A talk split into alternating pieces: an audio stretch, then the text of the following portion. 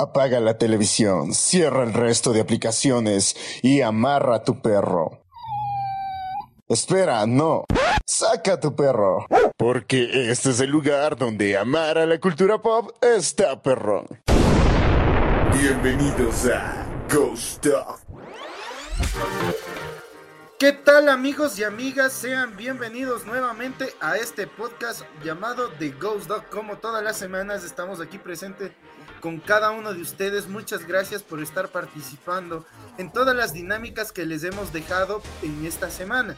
Eh, ya terminamos eh, la primera ronda, ya terminamos los octavos de final en este torneo multiversal que estamos haciendo junto a Sonabit y Mr. Game Over Esténse muy al pendientes porque ya estamos iniciando este partner con Mr. Game Over y vayan a darse una vueltita por MrGameOver.com y van a encontrar un artículo que se subió esta semana en torno a la cronología de Star Wars. No existe una sola cronología, no existe una sola, una sola forma de ver Star Wars. Nosotros la vamos planteando dos formas más, entonces dense una vueltita durante estos días que ya está eh, subido ahí las diferentes formas como puedes ver Star Wars, tanto las series, las películas, puedes irlas conectando. Pero como todas las semanas, mis queridos amigos, tenemos un podcast más sobre un tema nuevo, un tema que todavía está con el hype desde la anterior semana y para ello nos acompañan como todos los días sábados, sábado de Dios, sábado de Dios hermoso. Esperemos que estén desayunando, si no están desayunando, merendando, pero estamos aquí junto con Gabriel y con Joseph. ¿Cómo te va, eh, Gabriel? Casi te digo Gabriel, mira, se me, se me lengua la traba, amigo. Ya te trabas ya hablando, ya. No, aquí. Tantas cosas que un poco, Un poco cansado. Sí, sí, un poco cansado, pero hay que darle este podcast y, y, ¿no? Que, bueno, ya mismo vamos a, a decir cuál es el tema de esta semana, del cual vamos a debatir. Yo sé que, aquí está con un que estaba en el Amcor esta semana, decía, al fin le están dejando hablar al Gabriel. Entonces, yo creo, eso creo que está, está, está cool, está cool, para que no sea solo, solo, el aporte ahí el Gabo.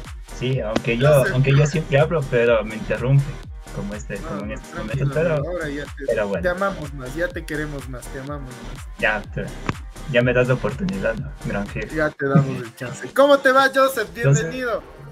Buenas noches. No, verá, justo eso del comentario, no es que él no hable, lo que es que él le gusta hablar, él sí habla, pero alguien le interrumpe y pum, se queda callado toda la noche con el rato. Gabo, pero habla, ¿qué te pasa? Di algo así, los, mensajes, no, no, ya, ya voy. Todo bien, loco, todo feliz. Aquí contentazo de que por fin alguien pensó en los niños, loco. Y ya dejamos un poquito el mame de Marvel. Tres semanas. Puta madre, ya hasta un live hicimos del coso de Marvel. Un, live con Marvel que casi, que por suerte no nos funaron, porque si no, qué bueno que no tenemos, la historia de hoy. Qué bueno que no tenemos estas rivalidades entre todos por ver qué compañía es mejor, porque todas son buenas, todas son las mejores, ninguna es mala. Así que muy contento, emocionado y feliz. Trabajo nuevo y todo, loco, vamos. Así que, así que Joy, muchas gracias esta semana también por acompañarnos, eh, estar muy al pendientes de los live, porque tenemos una sorpresa, y como se los habíamos dicho el viernes pasado, una sorpresa en torno a los Ghostbusters, entonces estar muy, muy, muy pendiente de eso porque ya vamos a ir haciéndoles pública cada una de estas cosas que llegan para ustedes. Eh, ¿Qué tal? de ¿cómo estás? Estamos aquí ya con el invitado del, podcast, no puedo decir noche, tarde, mañana, porque no sé a qué horas me están escuchando, pero ¿cómo te va? Estamos aquí con un invitado desde el Gaming Geek, que es una persona que sabe mucho de esto, que comparte así con mucho cariño todo esto del, mundo de la cultura pop y viene desde nuestra querida hermana tierra de Colombia. ¿Cómo te va? ¿Cómo estás? Buenas noches, eh, gracias eh, por la invitación a Gabo, a Joseph. Eh, contento, contento, contento porque, como decía, tras bambalinas, quería desahogarme un poco del tema que vamos a hablar hoy. Entonces, genial, y gracias por esta, por esta invitación que no solamente sea, eh, digamos, estar en, Colombia, sino con otros eh, países hermanos. Entonces, genial, genial compartir ese tipo de contenido y, de conocimiento. creo que me siento un poco mal porque dices que uy, que sabe y no sé qué. No, o sea, yo no, yo no sé, yo no sé nada. Yo solamente digo algunas cosas y lo que pienso. Entonces, esperemos aquí Está podamos. Eso, eso, que nosotros tampoco Así sabemos como nada. nosotros, Sí, así como tampoco nosotros. eso, eso, tal cual. Entonces, Nosotros- genial. Yo creo que el más ñoño de aquí creo que a veces soy yo, pero de ahí no, no, no. Verás, yo tenía una, yo tengo una amiga que siempre nos escucha. Hola, Katy. Ella siempre dice, yo escucho siempre el podcast, yo no tengo un carajo de idea que dirán, pero se la escu- escucha tan profesional, de que dominan tanto sus temas y yo me quedo, puta, bueno, fue.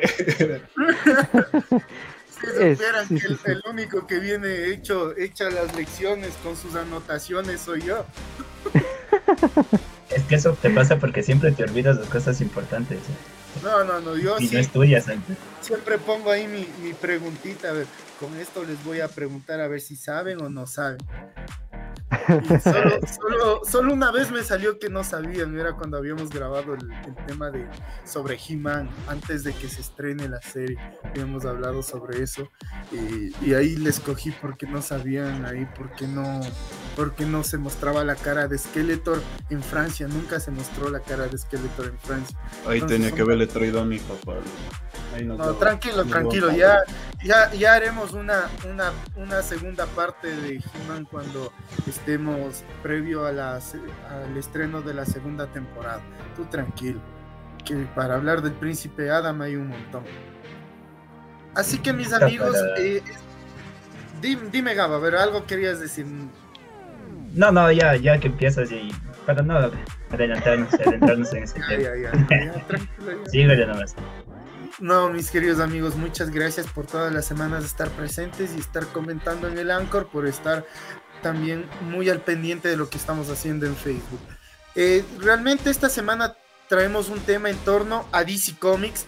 Como ustedes saben, esta eh, la semana pasada se estrenó el Suicide Squad, una película muy llamativa, una película muy nueva, muy fresca para eh, este universo cinematográfico que se ha estado construyendo en torno a DC. Entonces, este DC, Entertainment Universe eh, realmente viene con muchos baches, con muchas cosas, pero realmente esta película viene a darle un nuevo aire, una nueva, una nueva perspectiva para lo que queremos ver los fans en, en el cine. Ahora, vamos siempre, como todas las semanas, como todos los temas que están centrados sobre algo en específico, queremos preguntarle desde el invitado, ¿qué tal te pareció la película? ¿Cómo la viste? ¿Cómo la sentiste? En pequeños rasgos para ir iniciando. Bueno, pues a mí la película me gustó, de hecho me gustó mucho, eh, difiere un poco de aquellos, de aquellos que se eh, ena- enaltecen en decir que es lo mejor de DC, ahí difiere un poco. Siento que es de, las mejores películas que hay, sí, pero le falta para hacerla mejor. Eh, me gusta mucho el toque que le dio James Gunn, la verdad, siento que hacía falta un poco de color en DC porque todo era negro que todo era muy oscuro, entonces aquí siento que eso sirvió bastante. Y me parece que da la oportunidad para que esto eh, siembre ciertas semillas y que en futuros proyectos de DC las películas cambien, tengan un, tono diferente y eh, se puedan explorar más cosas, eh, sin necesidad de ser solamente dark o solamente oscuro. Entonces siento que la película eh, estuvo bien, la verdad, estuvo muy buena. Gabito, tú que eh, me comentabas la anterior semana sobre la película antes de Light, ¿qué tal te pareció? Pues yo tengo dos enfoques en esta película. Uno donde te puedo decir que me encantó porque es una película nueva, es un enfoque, este enfoque que James Gunn da a esta película es fresco, pero también tengo el otro lado que es que hay ciertas partes en donde se pasa de cruda o se pasa de o intentan meter muchas cosas que no terminan de convencer, ¿no? O sea, si eso le decía mismo al, al perrito que hay ciertos chistes que son que son un poco difíciles de digerir, que son difíciles de aceptar, ¿no? O sea, que si tú las ves en familia dices, chuta, ¿será que me río? No me río. ¿Será que si es que me río, soy, soy una mala persona? Entonces, bueno, eso, claro, entonces, creo que esos, estos puntos son los que les da este bajón a la película. Pero claro que se puede justificar ya que es como una experimentación, ¿no? De James Ya me imagino, ya me imagino me viendo la película con los papás. Tu papá yo creo que sí te pasa, pero tu mamá creo que te da con lo mismo. hijo. Sí, sí, sí, porque hay ciertos chistes muy específicos que no podemos decir. Nah, el, de John- el chiste de John Cena es el, el más explícito de toda la película. Yo creo Sí, que ese, este chiste, ese chiste de, de la piscina, yo creo que se va, pero hasta el estratosfera. Joseph, ¿cómo, cómo, ¿cómo viste en primeros rasgos esta película? A mí me gustó, loco. Me pareció muy buena. Lo, concuerdo lo que dijo Dave. No creo que sea la mejor de DC, pero sí está entre las mejores. Incluso, eh, creo que es la segunda película que se puede decir que salvó, que tuvo de parodia su primera película, como es el caso de la Liga de la Justicia. Eh, creo que James Gunn, chuta, Marvel está que se come harta lo que de que haya hecho esa película y no que no haya sido para ellos eso te juro que, que siento que les arde. Me da ganas de hasta de comprarme el personaje de Bloodspot para Fortnite. Hijo de madre, no sé, o sea, algo que.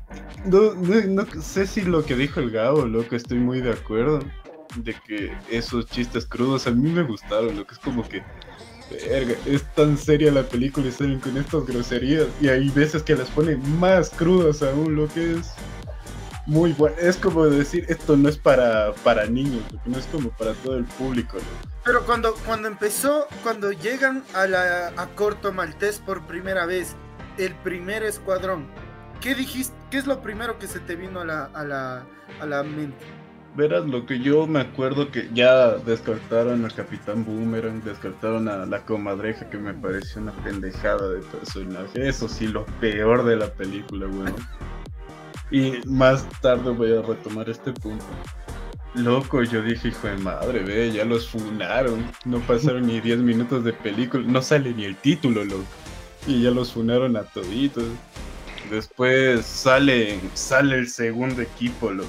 Dije, puta madre, este es el escuadrón suicida de verdad. Este se- hasta se ven rudos, lo que se ven bien, lo que esto es lo que tuvo que haber estado en la primera película. Ese es el Will Smith que hubiésemos esperado, weón. Yo era pensando eso.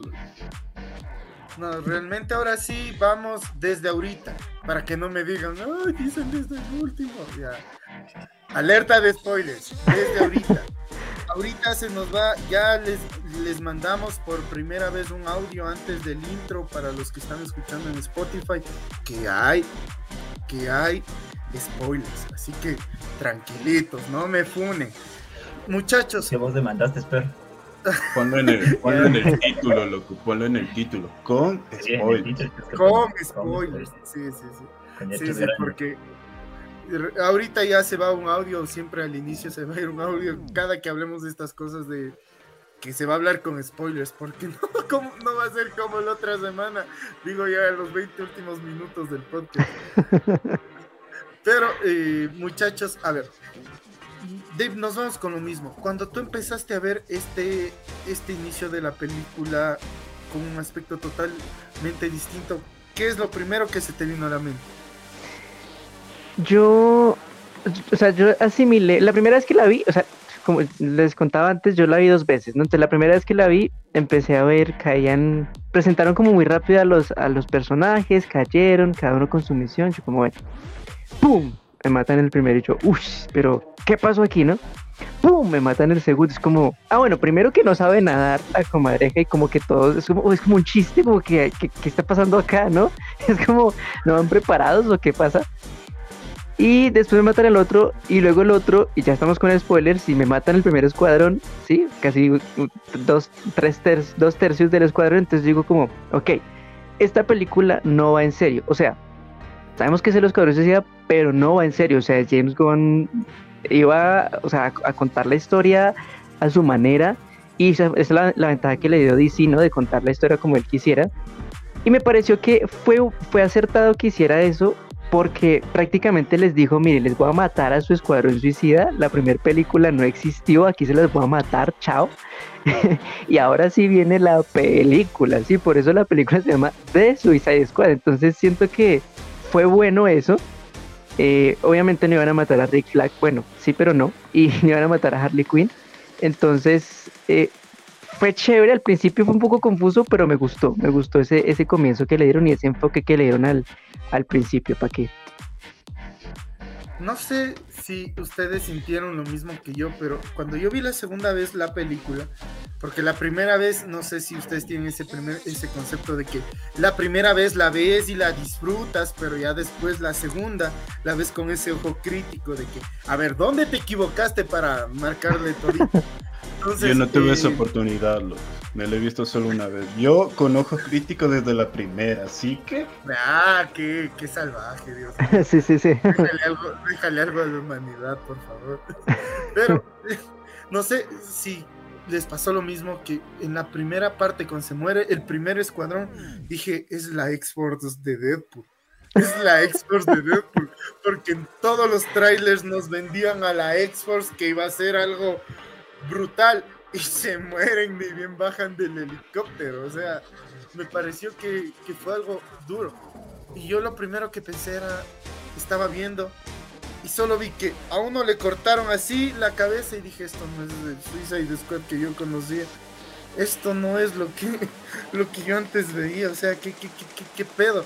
Y realmente yo creo que a muchos incluso estas escenas de acción que estuvieron acompañadas de un buen soundtrack, de una buena playlist que, que tuvo la película, ayudó mucho, ayudó mucho, realmente, realmente sí fue algo que llamó la atención y ayudó para que te quedes, porque el inicio comenzaba con eh, People Who Died y, y comenzaron a morir toditos, entonces fue muy explícito, eso me gustó bastante.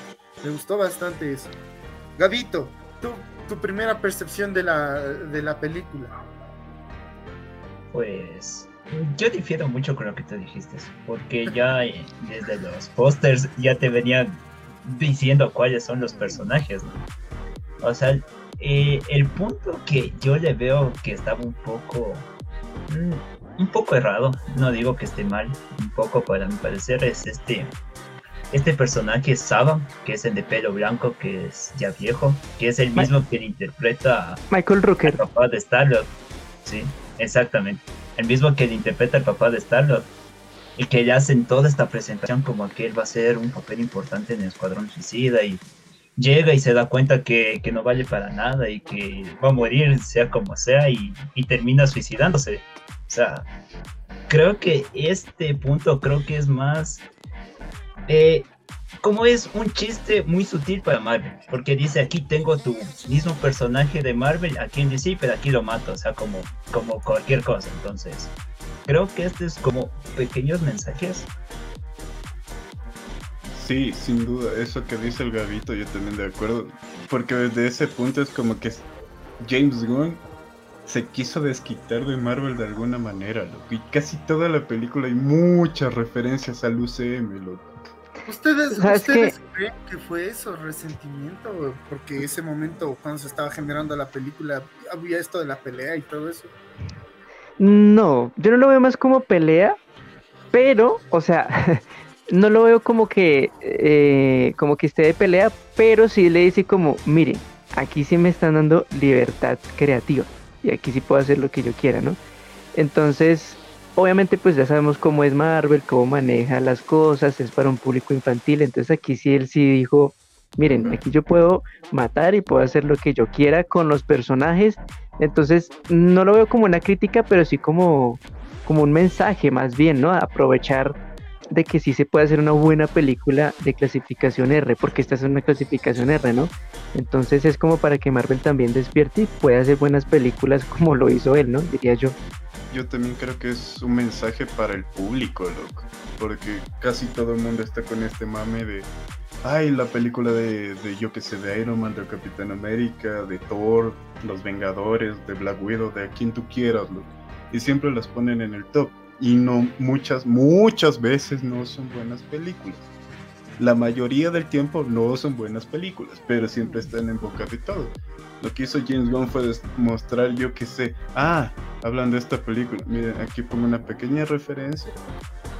A mi manera para que sepan que no es tan buena. Se puede hacer mejor, se puede hacer mucho mejor con el equipo adecuado y con la libertad creativa adecuada. Es como que, chuta, James Gunn, mi hijo, qué dolor para el pobre Marvel, loco, pobre billetera. Y que él dijo que solamente volvía, perdón, qué pena. Él, dijo que él dijo que solamente volvía eh, a hacer eh, Guardianes de la Galaxia 3, ¿no? O sea, porque lo echan, después dicen, no, no, no, no, toca que vuelva, vuelve, pero él ya ha firmado en DC. Y entonces vuelve y dice, bueno, está bien, vuelvo, pero solo les voy a hacer el Escuadrón Suicida, ¿no? Perdón, eh, Guardianes de la Galaxia, ¿no? Y al parecer el especial este de, de Groot, pero pues de resto no, no ha dicho que va a hacer nada más para Marvel. Es que también eh, después de esta película, no sé si vieron ustedes, pero ya se confirmaron que la compañía ya Warner y ATT en todo esto de lo que es media ya confirman que va la participación de James Gunn en otros proyectos de el universo de DC Comics en los cines ya está confirmadísimo. Entonces hay muchos rumores que dicen que tal vez esto este sea el nuevo Zack Snyder dentro del universo de DC. Eh, sí, antes, antes de pasar ahí para darte nomás el hype, eh, también James Gunn está interesado en hacer una serie de Peacemaker. Que como ya está, ya, está. Ya está, ya, está en proceso. Ya, se, se, estrena en, en, febrero, creo que se estrena, ¿no? Sí, en febrero me parece que se estrena y va directo a HBO va directo a HBO Max. Y realmente con esto sí se está vendiendo la plataforma.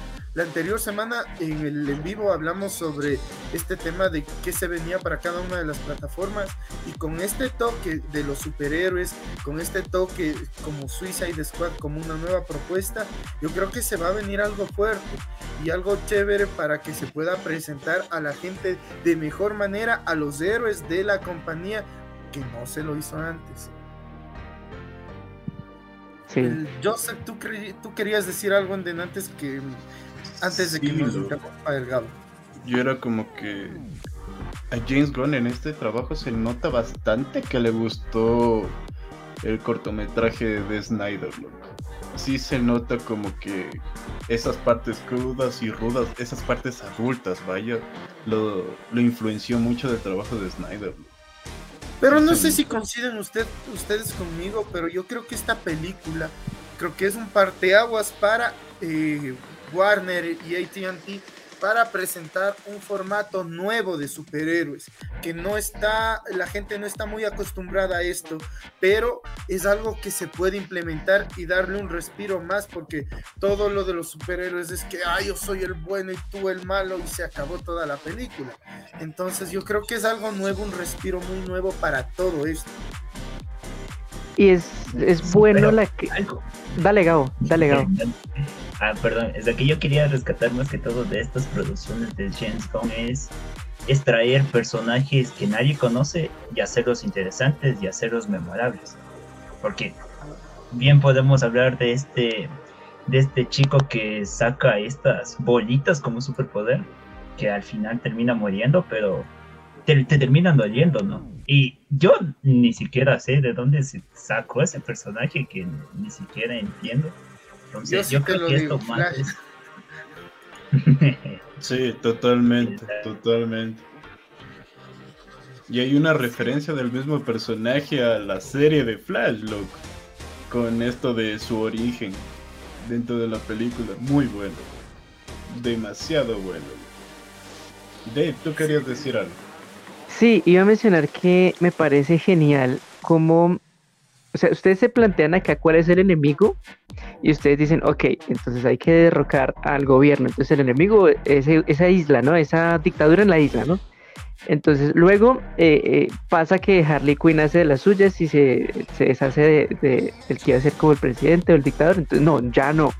Entonces, ¿ahora quién? No, hay que buscar al científico. Entonces, al parecer es el malo, pero tampoco. Luego, el, el, el de la dictadura, pero tampoco y es un fuerte mensaje a, que realmente pueden hacer películas no convencionales, ¿sí? Hay un malo y hay un bueno y el malo contra el bueno no, o sea, aquí todos son malos, todos son buenos malos tratando de ser buenos, buenos tratando de ser malos. Es, es, que por eso decía al principio que es como un chiste o la película no se trata de, tomársela muy en serio, ¿sí? Es muy Deadpool, pero eh, un poco más, eh, digo yo, con un enfoque crítico, porque se nota el mensaje que tenía al final como hacia el gobierno, ¿no? Entonces siento que ese tipo de películas son las que hace falta, no solamente de, lo convencional de un bueno y un malo y, entre los dos, sino de ese tipo de contenido y más en los superhéroes, ¿no? Porque ya uno está como un poco cansado de ese contenido siempre lo mismo.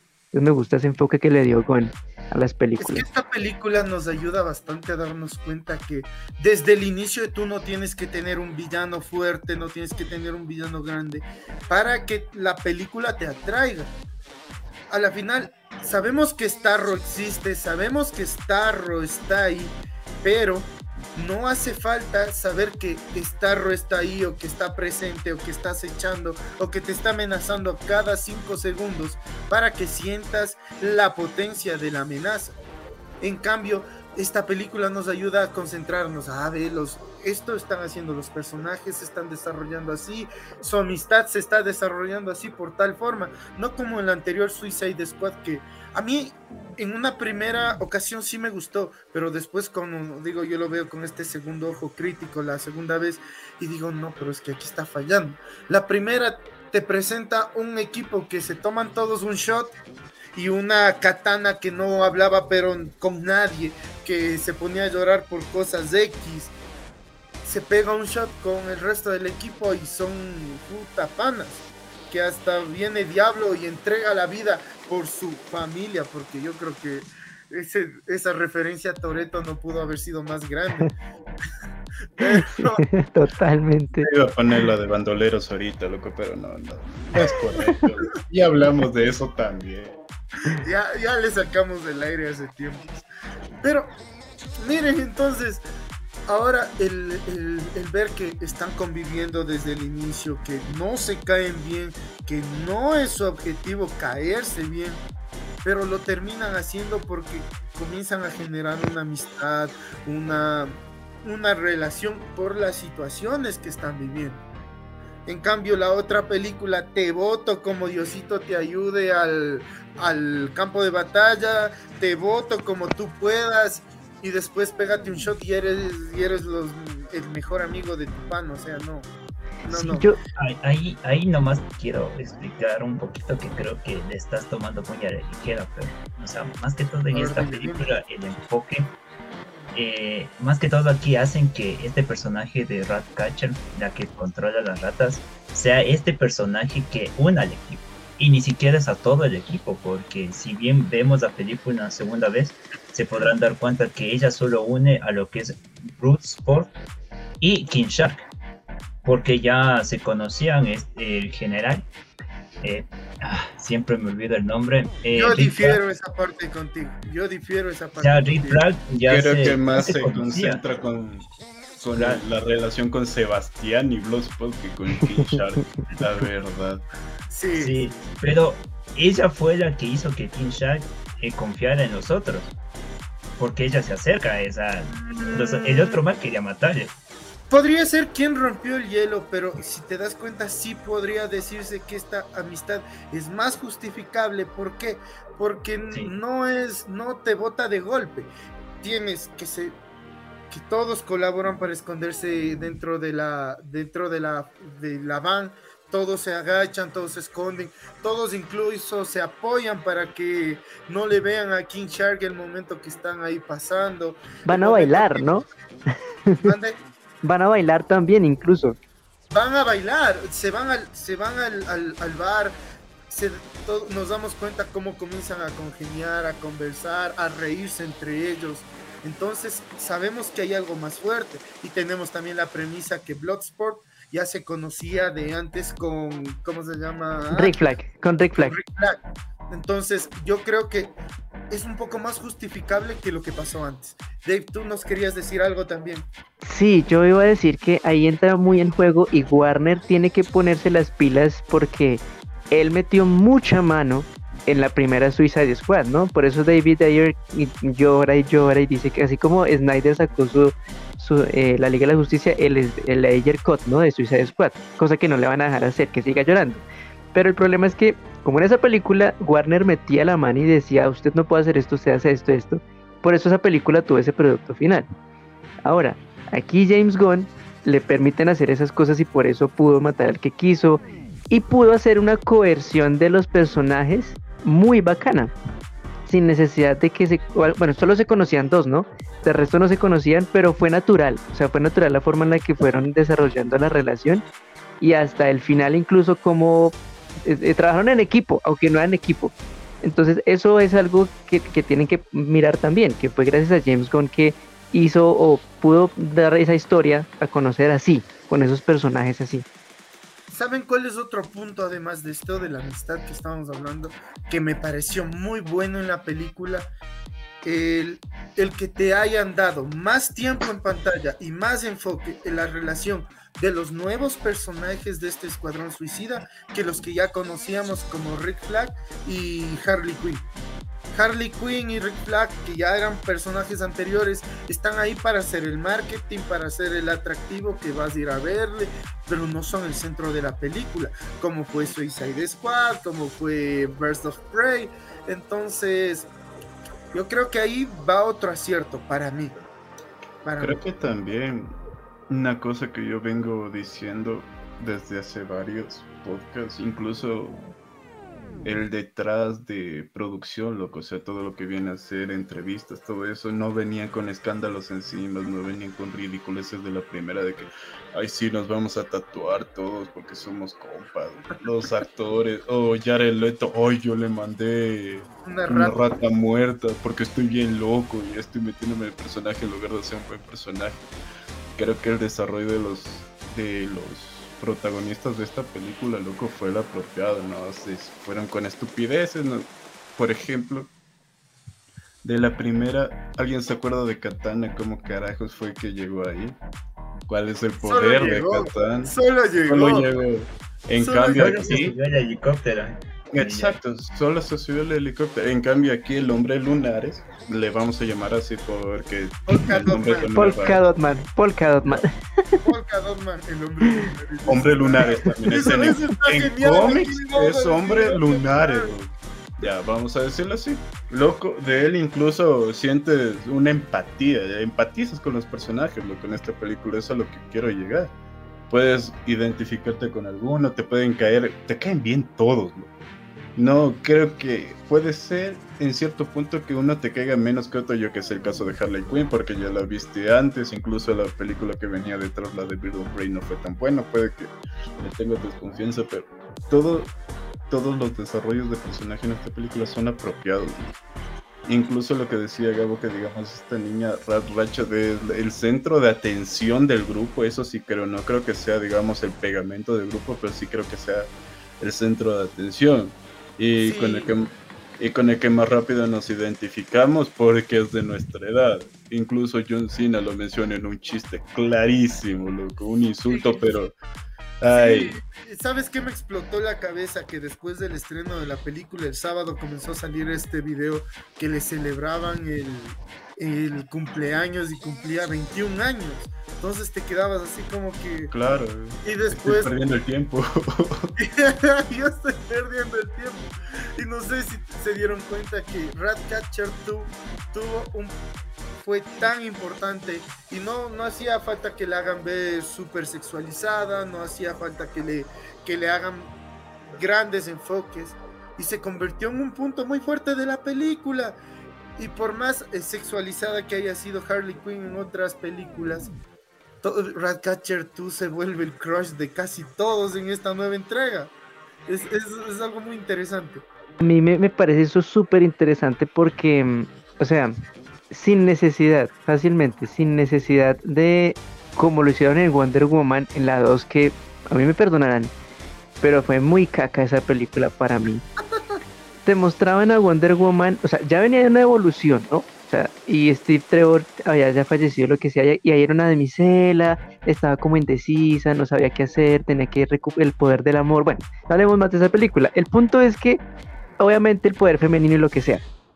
Aquí nos muestran a, a Ratcatcher 2 y aunque es mujer y muestra su, su feminidad o su feminismo, lo hace y no hay necesidad de mostrarla como una damisela o algo así, no, ¿sí? Y a todo el mundo les gusta. Exacto. Le gusta a los hombres, le gusta a las mujeres el papel que tiene ahí y es muy bacano. Entonces, eso me parece que fue un muy buen acierto, sin necesidad de mostrar que él, o sea, con todo el respeto, ¿no? Pero que el poder feminista y no sé qué, no, o sea, simplemente hizo su papel muy chévere y encajó muy bien ahí. Y eso me pareció un buen acierto. Obviamente con su poder de las ráticas, me pareció espectacular.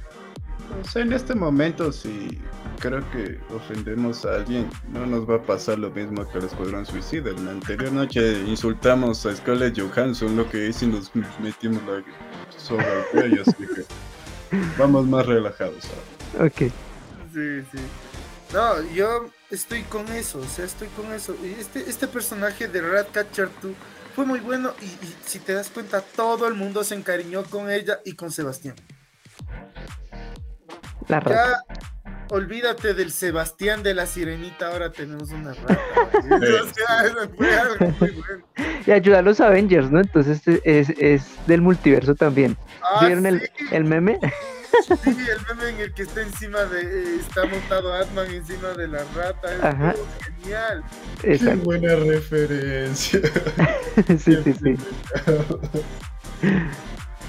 Es que esto es lo que ustedes dicen es lo que le gusta hacer a James Gunn como director. Porque bien podemos ver en Guardianes de la Galaxia 1 que este personaje que es amado por todos es Groot, que es vuelto a usar en la segunda. Entonces, esto ya es como es el sello de- del director que tiene esto, este tipo de hacer a personajes memorables y que a todo mundo les gusta.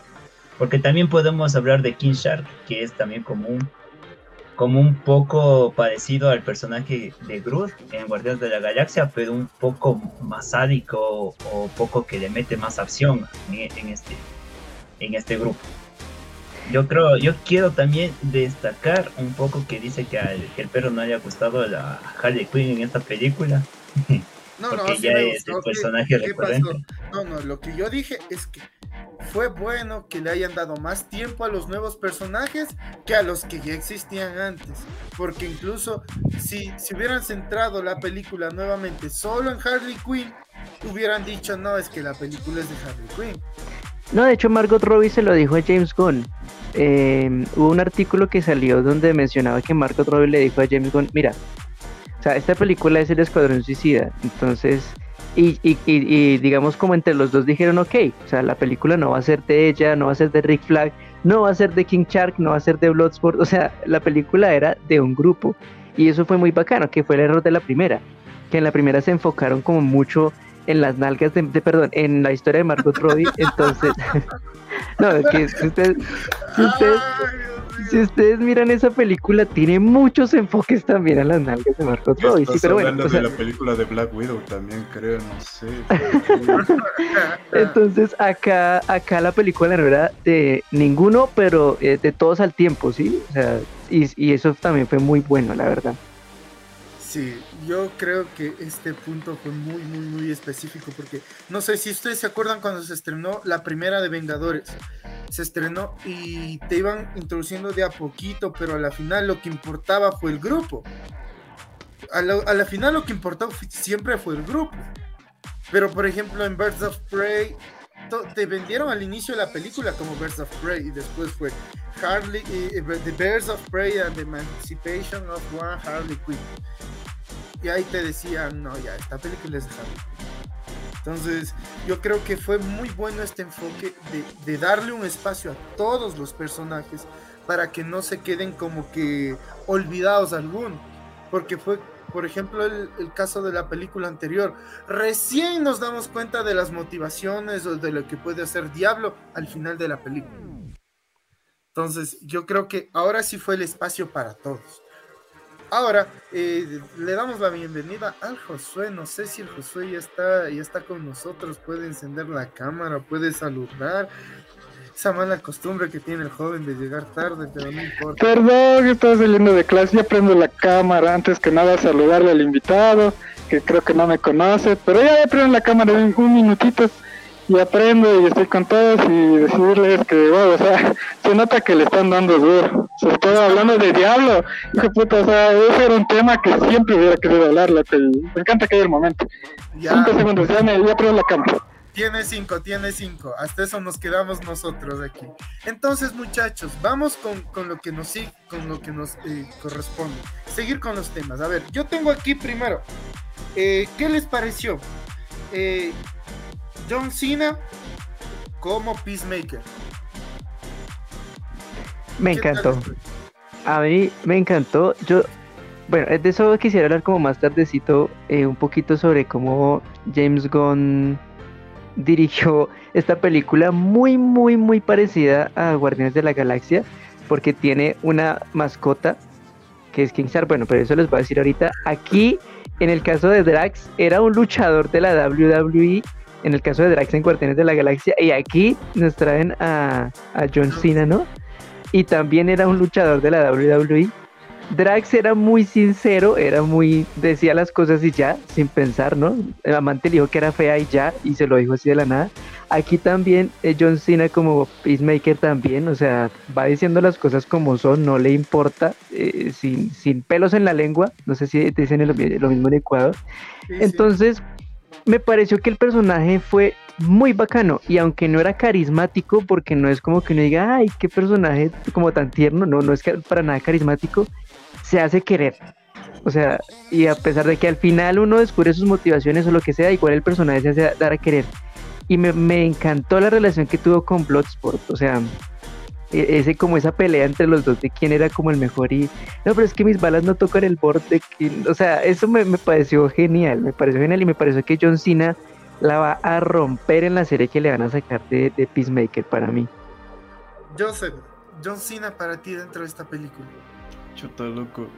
Debería renunciar a la saga de Rápidos y Furiosos. Va a matar su carrera, loco. Así, yo te lo dije en la previa. Va, loco, es que es muy bueno aquí. O sea, aún parece que le cuesta actuar de cierta manera que, digamos, no puede ser un Idris Elba toda su vida porque se dedicaba a otra cosa antes. Pero loco, aquí se desenvuelve muy bien, se desenvuelve excelente. Es como que incluso el personaje loco para mí toma esa actitud de, loco, de psicópata para él solito. Las frases que él dice, por ejemplo, ay, qué bacán hacer una matanza en la madrugada, decir chuta loco, o sea, ¿qué le pasa? ¿Y por qué lo dice? Su nombre es el pacificador. ¿eh?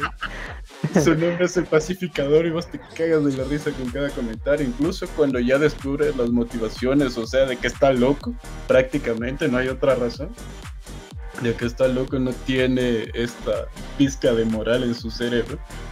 Mija, igual te duele lo que pasa, te duele lo que el, el desenlace del personaje.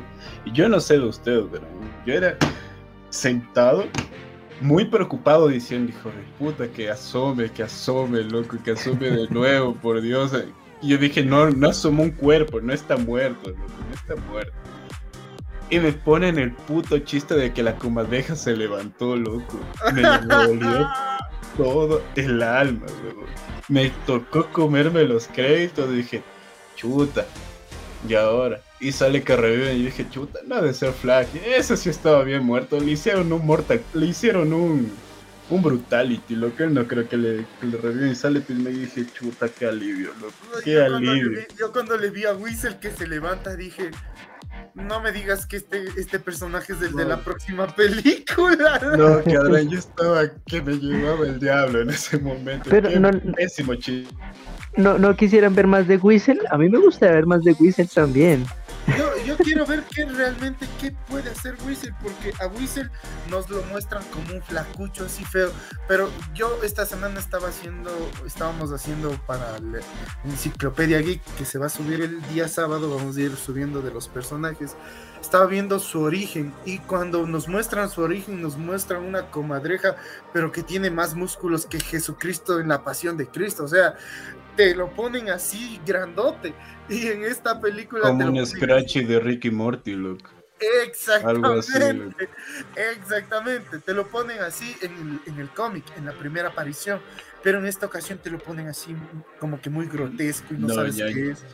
Entonces, Yo sí sí- quisiera saber qué, qué puede hacer, qué podría hacer. Yo sí era igual que Idris Elba, puta madre, antes no me tocó en mi equipo, loco. Yo te juro que con esa cara, loco. Ay, qué goce. Eh, Gabito, ¿qué te pareció John Cena en esta película? ¿Qué tal te pareció? Pues a mí me gustó. O sea, yo puedo decir que en esta película se nota que le gustó trabajar con James Gunn. O sea, se nota esa pasión que le mete John Cena por... y- Pero si hasta se robó el traje, Eso. loco. No sé si supieron eso. Sí, Sí, sí, sí.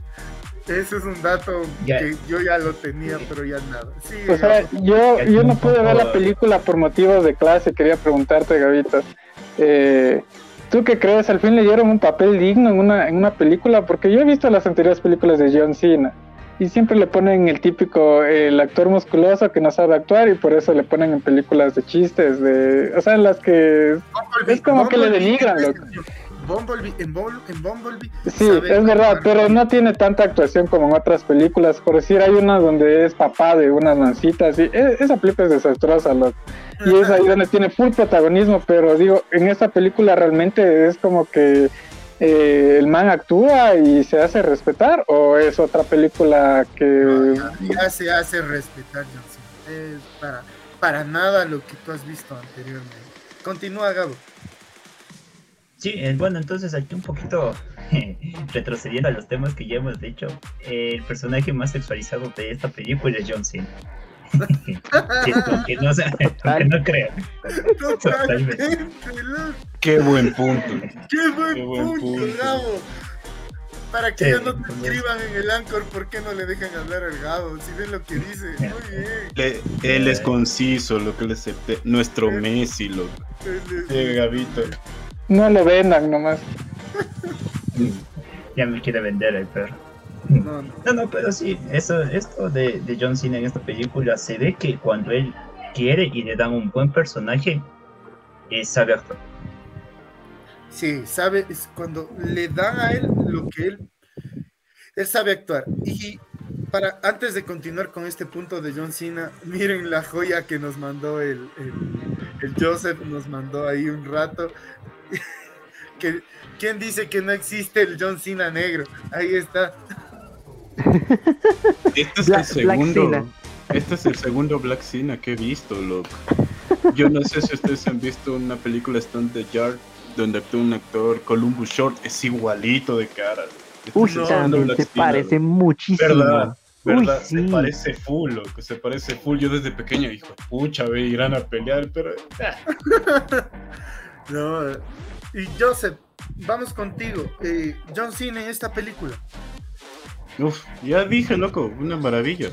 Sí, sí. Sí, dije. No sé, si están, no, no sé si están de acuerdo conmigo, pero creo que es el mejor papel que ha hecho John Cena hasta ahorita. Hasta este momento yo pienso que es el mejor papel que le han dado, es el mejor papel que pudo haber cumplido y se desarrolló perfectamente. Esa ironía, esos chistes, esa, esa inconsciencia con la que es, él es sanguinario, como lo dijo el Sí. Gabo. O sea, me parece algo top. Vámonos nuevamente al spoiler. El chiste de los penes. Me De la algo playa llena, Me loco. parece algo tan innecesario, pero con la ironía y con la seriedad que lo dice John Cena, no sabes si reírte o no sabes si. no sabes qué hacer, o sea, como que te deja mal puesto, o sea, como que- Loco, esa escena, esa escena para mí es buenísima, porque lo que mencionó Josué hace un momento, tú le escuchas a John Cena que siempre está en la típica comedia estúpida, cagándose de la risa, y aquí tú lo ves decir eso tan serio, y lo ves a Idris Elba, que es todo lo contrario, lo que es películas serias, y él incluso o dijo, declaró en un momento odiar este tipo de películas, sobre todo por el papel de Heimdall, por, por diferentes situaciones que habían pasado. Loco, y a él lo ves que se la caga de risa, o sea, lo ves tan, tan fuera de lugar, loco, se queda bajo ese comentario y vos te quedas, no, loco, qué escena más genial. Que si fue improvisado, una maravilla, loco, una maravilla. No, realmente, mm, vámonos ahora a esto. Tema chistes. Justo lo tocamos ahorita esto. Tema chistes. Yo creo que los chistes fueron muy gráficos, muy, muy, muy, muy gráficos. En muchas ocasiones estuvieron muy bien, pero en varios puntos yo creo que estuvieron de más. Por ejemplo, eh, John Cena desnudo. Eh, bueno, semi desnudo. John Cena semi desnudo yo creo que fue uno de, de los chistes que tal vez si no estaban ahí no pasaba nada. ¿Y querías que duerma con casco o qué? Yo, no, yo- pero semi desnudo, o sea, sí me pareció algo que si no Yo ahí, pienso que, yo pienso que esos chistes, o sea, sí, digamos, si no estaban ahí, no, no, no eran tan, tan trascendentales, pero pienso que le dan el toque. En, en ese momento, en su momento, le dan como ese toque, por ejemplo, a Peacemaker para entender lo irreverente que es y lo que le vale madres todo o nada, o sea, para salir en, así en, en ropa interior. Mm, uno de los chistes que me gustó y que al mismo tiempo es como un trauma que si ustedes se le ponen a pensar que le pasa a una persona en la vida real sería traumatizante, pero aquí es muy chistoso, es como Polka Dot se imagina a todo el mundo como su mamá. O sea, Ah, Men. sí. parce, o sea, ¿cómo es posible que está bailando y él está súper contento, o sea, lo disfruta y hacen el enfoque, él el encuadre y todos son la mamá? O sea, Sí, la, la estrella, todo, o sea, ese chiste, aunque es bueno, si uno lo, lo ve profundo, trascendental, uno dice como, qué trauma, pobrecito. O sea, es, es muy, muy, muy, o sea, te comienzas a, a cuestionar todo porque es muy bizarra esta parte, porque las chicas están, le están perreando, no podemos decir otra palabra, porque es eso. Le, estaba, le estaban dando duro contra el muro, macizo contra el piso. Calladito nomás se veía. Sí, y, y- y él dale, dale, dale. Y cuando tú ves la, la, per- la perspectiva de Polka Dotman, te das cuenta que todos son la, mamá. Y me parece algo que te explota la cabeza porque eh, realmente él no sabe todavía cómo, cómo jugar o cómo combatir este trauma que tiene de la infancia. Sí, me parece muy, muy, muy, muy clave este chiste. ¿Algún chiste que tú rescates, Joseph? Chuta, lo que estoy pensando, algunos. Porque incluso el que más destacaba era esta batalla de entre Peacemaker y Bloodsport, la medición de pitos. A ver Ah, quién le tenía sí. más. Loco, yo creo que el mejor chiste fue que los manes, todo el equipo se sacó la, o sea, le sacó la mugre a ese ejército en un momento, loco, y después se enteran que han sido los aliados. Eran aliados. Hijo de perra, loco, qué buen chiste, loco. O sea, yo era como que, no, men, qué burdo, loco, sea, qué O sea, porque- loco. Pero Ahí es como te das cuenta, loco, que, o sea, los manes no son héroes. De qué tipo de Suiza y de Squad era este. Porque va y, y comienzan a matar. Y incluso cuando saca el hacha Peacemaker y, le, y comienza a cortarle. Y yo dije, no jodas. Sí, Se me explotó la cabeza. Y después llegan con Rick Flag y han sido los aliados y todo el campo de muertos. Me pareció Sí, loco. Había, y había full escenas así que decías, chuta, no, pasan una cosa así súper seria, huevo. Están bien, bien- Ay, perdón, se me escucha.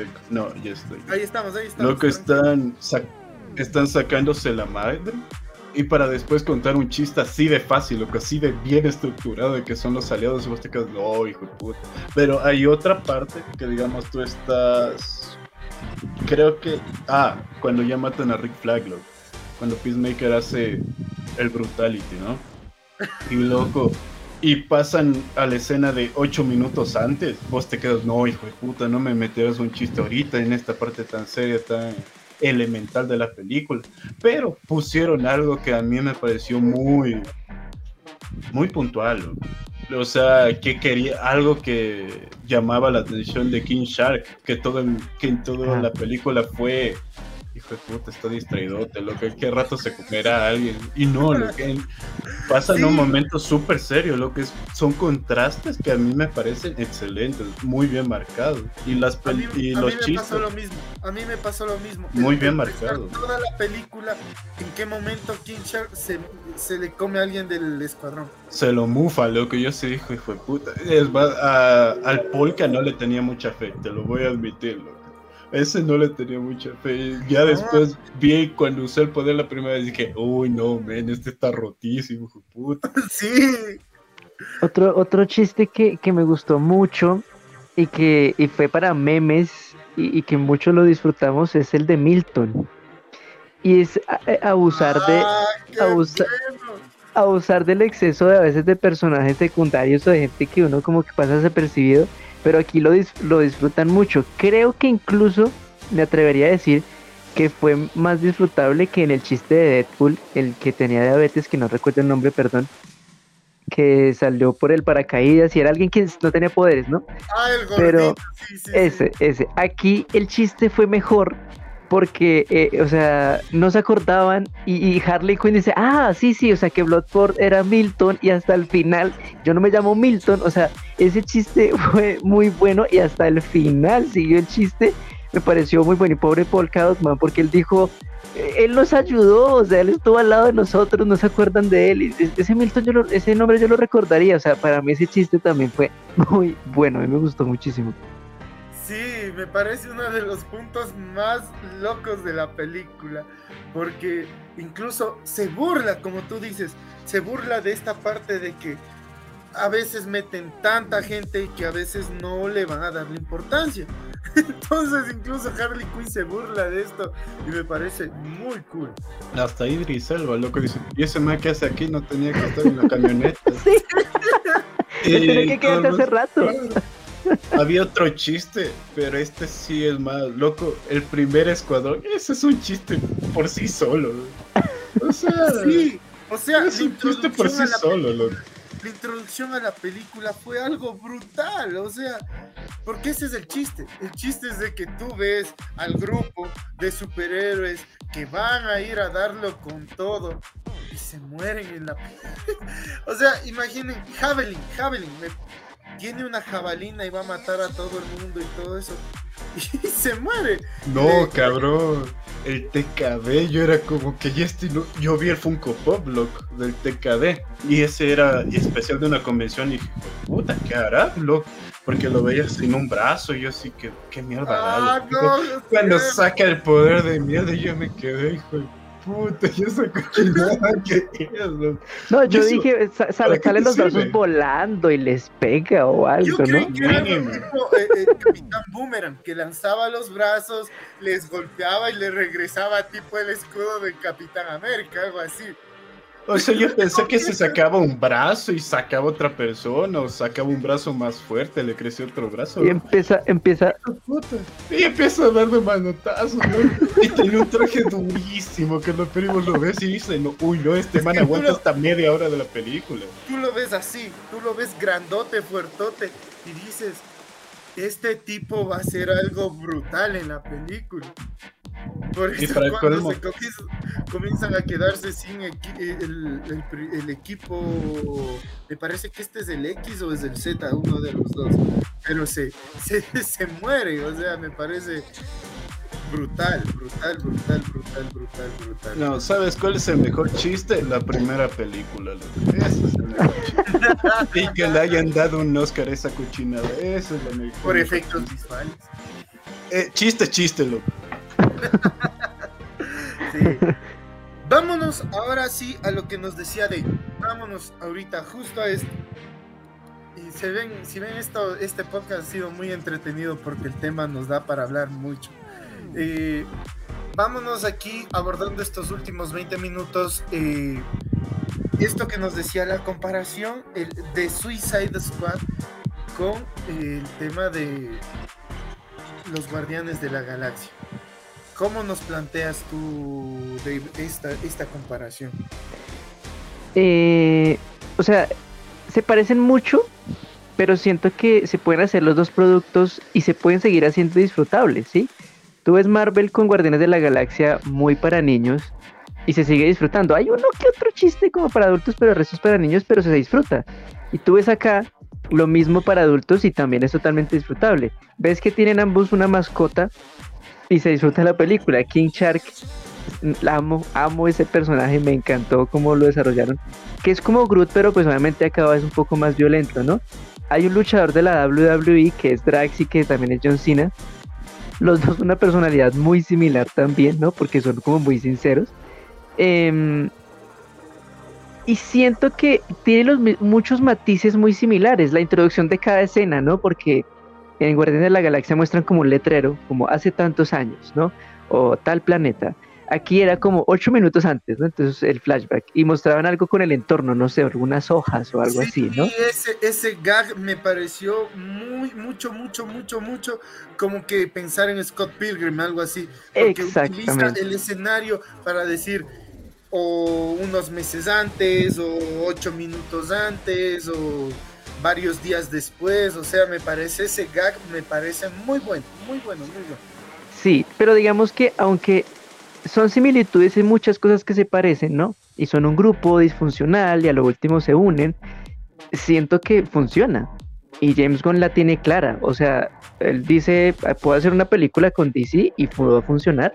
O puedo seguir en Marvel y puede funcionar y puedo hacerlo. Y, aunque tienen matices, sabes que son productos diferentes. ¿Qué será el miedo de muchos? Por ejemplo, yo, yo la verdad tenía miedo. Yo, yo decía como, uy, James Gunn Suicide Squad va a ser muy Marvel, va a ser muy... Pero no, o sea, aquí él se, se puso las botas y dijo, puedo hacerlo y puedo hacer dos productos similares, pero eh, cada uno con un punto de vista diferente y me gustó mucho para qué. Otro punto que yo le doy de comparación a esta película con la de los Guardianes de la Galaxia es el uso del soundtrack en cada momento, tanto música original, música licenciada, eh, solo al inicio comienza esta parte de People Who We Die. Me parece que fue la canción muy adecuada para el momento que se estaba viviendo. Que todos querían, ah, nos vamos a sacar el aire contra un ejército completo. Y tú te esperabas como que, ah, son los personajes, son los super. Obviamente se los van a ir cargando a toditos y cuando comienzas a ver que empiezan a morir, comienza un contraste muy bueno. Incluso para todas las películas, perdón, para todas las escenas hay un, soundtrack característico que me parece, al igual que en Guardianes de la Galaxia, muy bueno, pero a veces también creo que sí se abusa, pero ayuda bastante en la narrativa de la película. Sí ayuda bastante. Joseph, ¿tú cómo ves esta comparación de Suicide Squad con Guardianes de la Galaxia? O sea, lo que yo sí creo que la diferencia más grande es obviamente el público a quien está dirigido, ¿no? Incluso la calificación que tiene cada película. Una es para niños, con personajes que nadie conoce y que fueron una buena película, y la otra es para adultos, con personajes que nadie conoce y que fue una mejor película. Yo creo que incluso ya, te, ya, ya lo mencioné antes, puedes más bien ver al Escuadrón Suicida como cierto punto de crítica o parodia bien hecha a todo lo que viene a ser películas de superhéroes, porque me acordé de otro chiste de referencia buenazo cuando el general Suárez está viendo cómo estos, estas estrellitas les se les ponen en la cara todo el ejército y se muestra un primer plano así de la cara girando en modo de Thanos cuando chasqueó Iron Man el guantelete y vos te quedas puta madre, loco, es como que y tú y uno dice, miércoles, cierto que este man también hizo Guardianes de la Galaxia, pero es como que sí se diferenció bastante lo que es el Escuadrón Suicida de lo que es Guardianes de la Galaxia, de incluso las líneas que toman en cada historia, de lo que es Marvel, de lo que es DC. DC a mí siempre me pareció más crudo, que no por ser una película colorida, como es el caso de, porque también había Birds of Prey que me acordé que es súper de color, súper colorido, pero tienen sus toques, matices crudos, maduros, loco. Por ejemplo, las mutilaciones, la sangre, los chistes para adultos, todo eso. Cosa que en Marvel jamás vas a ver una porque es Disney y otra. las Pero sí hay los chistes de doble sentido como los que usa Star. Claro, claro. Pero, chuta, mm, cuando escopetean a todos esos para meterse a, a Jotunheim, loco, eso nunca vas a ver.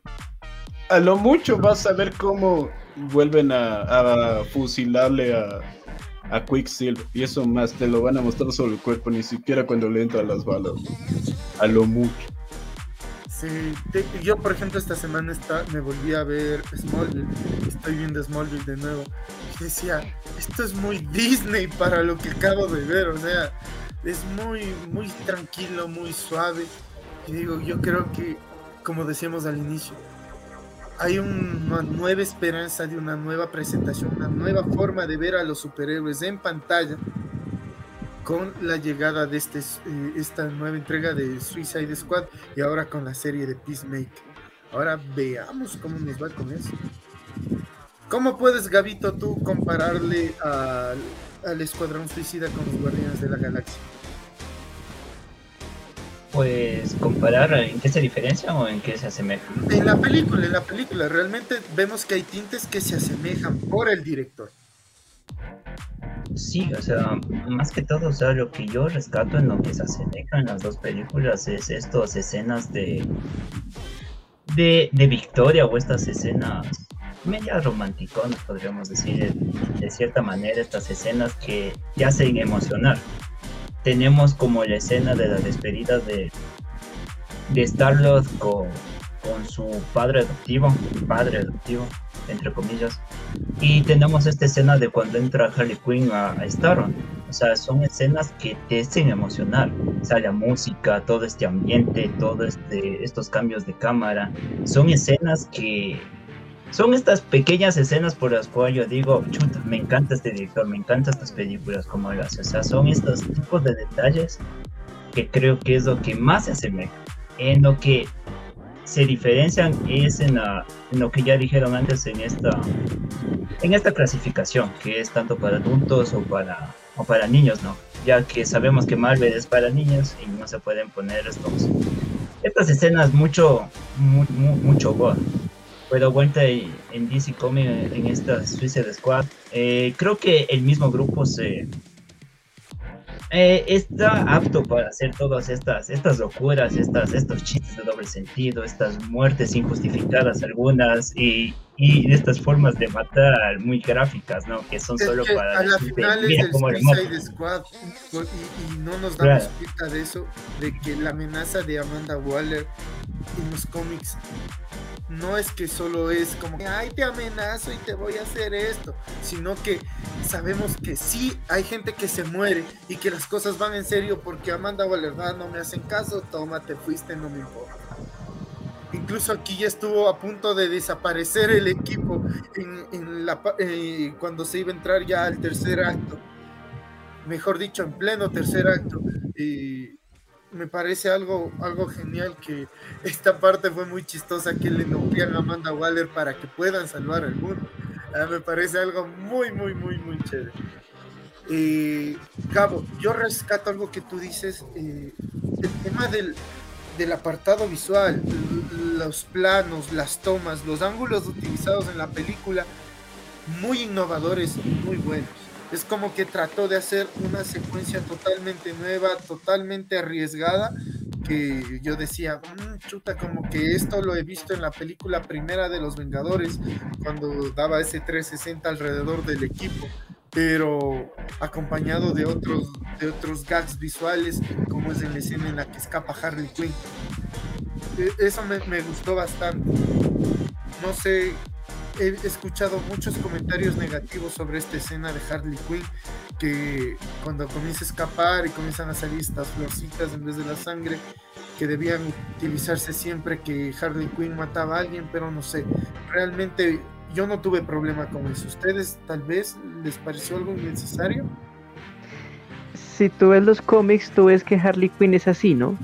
O sea, es parte de su personalidad. Ella en su locura puede ver esas cosas, o sea, puede ver flores en vez de sangre o sangre en vez de flores, porque es así, ¿sí? así fue construida ese personaje. Siento que ahí estuvo bien porque como no la volvieron protagonista, tuvo su momento. Entonces pienso que para que fuera su momento y se vieran flores en vez de sangre me pareció genial. Y ese escape me pareció, a mí me gustó. Lo único que sí como que no me gustó mucho en la, de la película fue esta escena en la que ella tiene su parte como romántica con este que va a ser presidente y, y como que mm, se va a casar, pero después no. O sea, me gustó después cuando lo mata, que sí como, o sea, sigue hablando como si él estuviera vivo, ¿no? Que es como, Ah, pero- sí. pero, ay, pero no me hubieras matado, ay, pero es que tendré que haberlo hecho, pero, ay, no me grites, yo no te estoy gritando, o sea, o sea, el chiste estuvo bien, pero creo que esa escena fue larga y para mí fue necesaria porque, pues, como que no tenía como mucho sentido, no sé, para mí. Eh, sí siento No que la otra de las flores... respeto. Exacto, o sea, pero claro, como era clasificación R, asumo yo que sí les faltaba una escena sexual, entonces por eso metieron esa escena, diría yo, ¿no? Que es como para complementar un poco el, el gore con, con la parte sexual, diría yo que por eso metieron esa escena, que para mí fue un poco pero- innecesario. Un paréntesis antes de que continúes, Dave. Eh, Dale, no dale, hay dale. nada, o sea, na- nada explícito, ¿no? En estas escenas sexuales. O sea, más que todo este. Es- sí, no hay nada explícito. Entonces, lo único explícito es el gore en esta película. O creo que James Gunn no le gusta ser explícito en estas escenas, se puede decir, sexuales. Eso es como algo característico de él. Y al fin. Sí, solo que no, no, sí, solo que me pareció igual innecesario porque igual, o sea, ella no se quedó con él, por ejemplo, o sea, yo dije como, ah, los dos se van a unir o él o ella más adelante va a hacer algo, ¿no? Pero, o sea, la conquista y le da todo para saber que al final, pum, ¿no? Entonces, para mí sí fue un poquito innecesaria, pero, pero no es como que yo diga se tira toda la película, no, no, no, igual Habíamos se dicho, habíamos dicho algo antes que mencionabas de que realmente no hay este tema tan abrupto de que ay que soy la mujer empoderada y feminista y todo esto, pero en esta escena nos damos cuenta que ya Harley Quinn es como que alguien que ya supo madurar y eso también me gustó porque se da cuenta cómo le va a tratar este man y dice, "No, no quiero no quiero estar con alguien que es igual de demente que mi anterior novio, que todos sabemos quién fue, que fue el, el Guasón. Entonces, me parece que el darle un tinte más maduro que de autovaloración también a Harley Quinn, muy bueno. Para mí, muy bueno, porque supo decir, ay, no, es que realmente si voy a estar con alguien similar, no quiero hacerlo. Me pareció muy bueno. Joseph, ¿tú qué nos dices por ejemplo, en este punto? O sea, loco, las escenas que solo eran de Harley Quinn. Si todo Birds of Prey hubiese sido así, hubiera sido una peliculaza. Así, tal cual te digo, lo que esa basura de ni que no la vea nadie. Ese tipo no regresa, señor. Mi señorita. Este, loco, verás, justo la escena que están hablando a mí me parece bien importante. Porque cuando les están dando la misión antes, al inicio de la película, incluso mucho antes de esta escena, les mencionan en la misión que su objetivo es destruir Jotunheim. Nunca mencionan nada de, digamos, derrocar a los dictadores que vienen a ser Suárez y Luna. Nunca mencionan nada de ellos, loco. Y cuando Harley Quinn está así, con su momento todo bonito, no sabía cuál de los dos estaba más loco, ¿verdad? no sé cuál se está inventando cosas, si era Luna o era Harley, pero ahí era, yo era, chuta, alguien está mal aquí y algo está full desfasado porque a su momento se estaban sacando la puta y ahora me salen con esto y yo me quedo, pues puta, ese, ese creo que fue el cambio más radical que hizo la película, aunque tal vez no me gustó mucho. Pero después cogió y pum, lo descartó de una. Lo que, puta, y ahora, ¿quién es el malo? Yo- la, la pregunta que hicimos a Lish, ¿y ahora quién es el malo? Ya, Sí. porque, claro, porque Suárez lo que hizo fue capturar a esta y, e ir por los americanos, loco, un movimiento inteligente, aunque yo lo hubiera matado, pero como sea, lo que es ficción, es ficción. Pero a mí me parece súper bien planteado, no bien ejecutado, pero bien planteado. loco. Y si Eso se dan cuenta, un punto de comparación con la anterior película y esta película es que, por ejemplo, en la anterior película, el hermano de Enchantress, el hermano de Enchantress, que supuestamente es más poderoso, más fuerte, más destructivo, se siente muy forzado en cuestión de estar. Tú lo ves solo participar al final, pero te sientes cómodo con él. No como en el caso del hermano de Enchantress, que sí, me sentí así como que se ve muy falso tu CGI, hermano. Sí, me pareció muy, muy, muy, muy, muy, muy, muy desaprovechado ese momento. No sé si ustedes lograron ver esta semana, pero con este hype yo les había indicado a los muchachos, no, no sé si estamos mal, pero el día lunes o martes, que se liberaron varios cortes de, bueno, varias escenas del corte de David Ayer. Pero realmente con esta película, me voy ya con esto al tema final, eh, con esta película, ¿creen ustedes que ahora la gente va a exigir un corte de David Ayer teniendo una película de Suicide Squad tan buena? Vamos ahí, Abierto el panel. Abierto el panel. Yo pienso que la única razón por la que hubieran o querían hacer ver este corte era por el guasón y no era una razón buena. Porque a nadie le encantó el guasón de ahí, loco. Y decían que sí, que había escenas donde eh, Jared Leto se había puesto bien demente, que había mandado animales muertos ahí, que incluso yo me acuerdo que sí que había una escena densa en la que Harley Quinn como que le veía toda herida en la parte del helicóptero, encima se meaba encima de ella. Y yo me quedé como verga, o sea, eso sí es el guasón, porque eso no pusieron, aunque sí fuera medio raro. Pero con todo lo que estoy escuchando, con todo lo que dicen, el análisis de cada personaje, el aspecto psicológico que tiene. O sea, esta película la veo completa. Yo más que nada para la audiencia, para... Si no ven, véanla, porque chicas, a mí ya me dio ganas con todo lo que escucho de ustedes. Y más que nada, yo pienso que esa es una película que alguien que le encanta lo gay, alguien que le encanta los superhéroes, lo de los cómics, todo, o sea, es como que eso, eso que te da un director hecho con amor y ahí como que te disfruta. Entonces, ¿para qué queremos ver un corte de director de otra película si podemos mejor exigir ya una segunda parte de esta? Porque yo creo que solo está eh, la serie, ¿no sé, Peacemaker, ya que sí va a ser James Gunn y más que nada algo que quisiera dejar es que Marvel tiene que ponerse las pilas porque chuta, perdió, le dejó libre un ratito James Gunn, atrapó DC y nos dio un peliculón. Y, o sea, con esto que se viene, puede que incluso DC diga, oye, solo trabaja con nosotros y darnos así películas de calidad. Y como el man, yo sé que él exigió que le den eh, este, esto de solo para adultos, o sea, la película, el man pudo explotarse, porque creo que esto, esto nos habló, o sea, que eh, Disney le niega esto, o sea, esta libertad creativa. Pero con todo este punto era que no, no creo que la gente pida un Suiza de Squad del parte de director anterior. Dave, ¿tú qué piensas? Eh, yo lo que he hecho, como lo he hecho al principio, siento que es innecesario. Si no hubiera salido esta película, eh, tal vez es como el Snyder Cut, que diría como, bueno, sáquenla, sáquenla. Pero es que, o sea, con lo que hizo James Gunn al principio fue de malas. Ustedes van a hacer de cuenta que la primera Suicide Squad no existe. Se los mato y ya. ¿Y qué van a hacer? O sea, porque es que me matan a Boomerang, ¿sí? Y me matan, o sea, el primer equipo me lo matan totalmente y aparte me matan a Rick Flag. Rick Flag. Entonces, siento que si la sacan, le va a ir, le va a ir mal. O sea, y Warner no va a perder plata. Warner es inteligente. Warner sabía que con el Snyder Cut iba a sacar mucha plata y aunque no continuaran el Snyderverse, dijeron de malas, pues hay plata. O sea, con el Snyder Cut hay plata y la Liga de la Justicia va a dar plata. Pero un, un Ayer Cut de la primera mm, Suicide Squad no les va a dar mucho dinero, la verdad. Y si ustedes me preguntan a mí que si yo la voy a ir a ver en cine, no. O sea, seguramente no. O si la sacan en HBO Max, no es como que yo sí, qué genial, vamos a ver el primer Suicide Squad de la versión de David Ayer, no. Porque ya ahorita James Gunn le permitieron explorar y hacer lo que quisiera con una película de los Escuadrón Suicida. Entonces, la verdad no, no lo vería necesario. Joy, ¿tú verías un corte de David Ayer o crees que ahora es, sigue siendo necesario?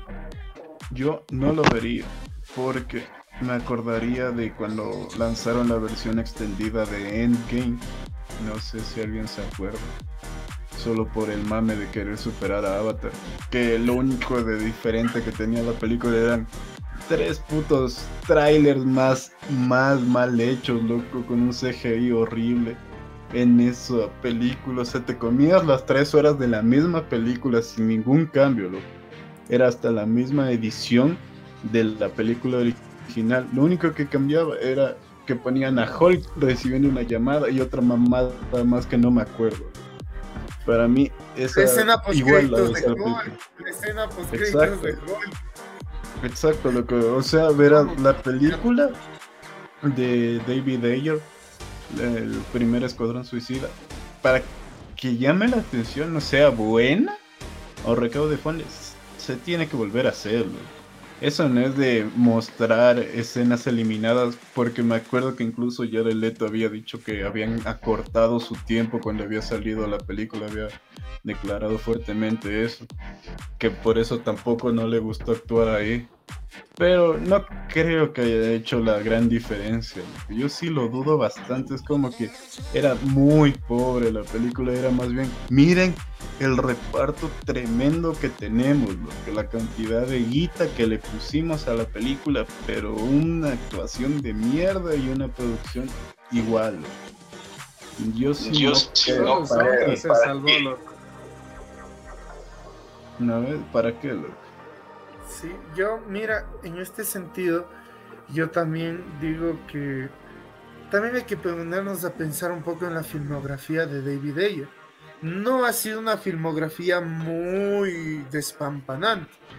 Y aparte de Suicide Squad, el próximo proyecto que tuvo que fue muy sonado fue Bright, la película de Will Smith en este mundo de que salió en Netflix en este mundo en el que se compartía con las criaturas de esta Tierra Media. Entonces, no creo que sea algo tan relevante como para poderlo ver después.